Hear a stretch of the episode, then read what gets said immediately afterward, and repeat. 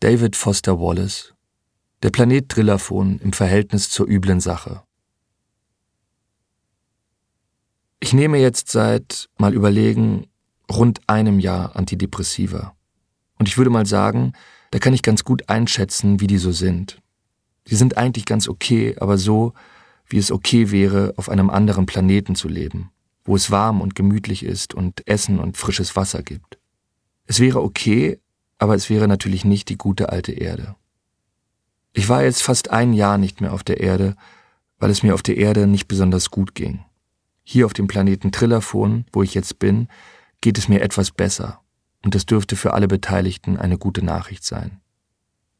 Die Antidepressiva wurden mir von einem sehr netten Arzt namens Dr. Kablambes verschrieben, nachdem ich wegen eines echt absolut lächerlichen Vorfalls, bei dem Elektrogeräte in der Badewanne eine Rolle spielten und über den ich wirklich nicht viel sagen möchte, ganz kurz ins Krankenhaus gekommen war. Ich musste nach diesem total albernen Vorfall zur Behandlung und Nachsorge ins Krankenhaus, und nach zwei Tagen wurde ich in diesem Krankenhaus auf eine andere Station verlegt, in ein weißes Stockwerk weiter oben, wo Dr. Kablambus und seine Kollegen waren.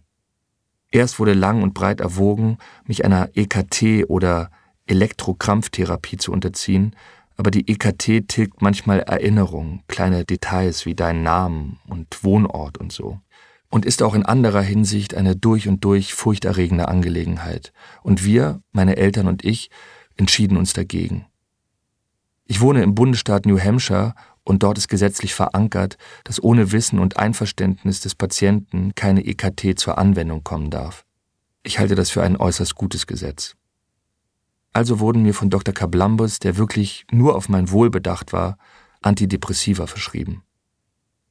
Wenn dir jemand von einer Reise erzählt, erwartest du wenigstens eine Erläuterung, warum er überhaupt losgefahren ist.